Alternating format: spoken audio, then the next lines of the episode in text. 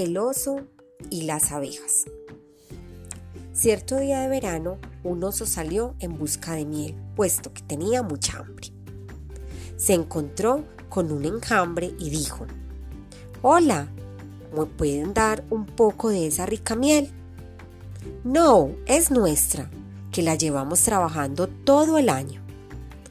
El oso, enfadado, tomó un palo y empezó a darle golpes hasta que el enjambre cayó.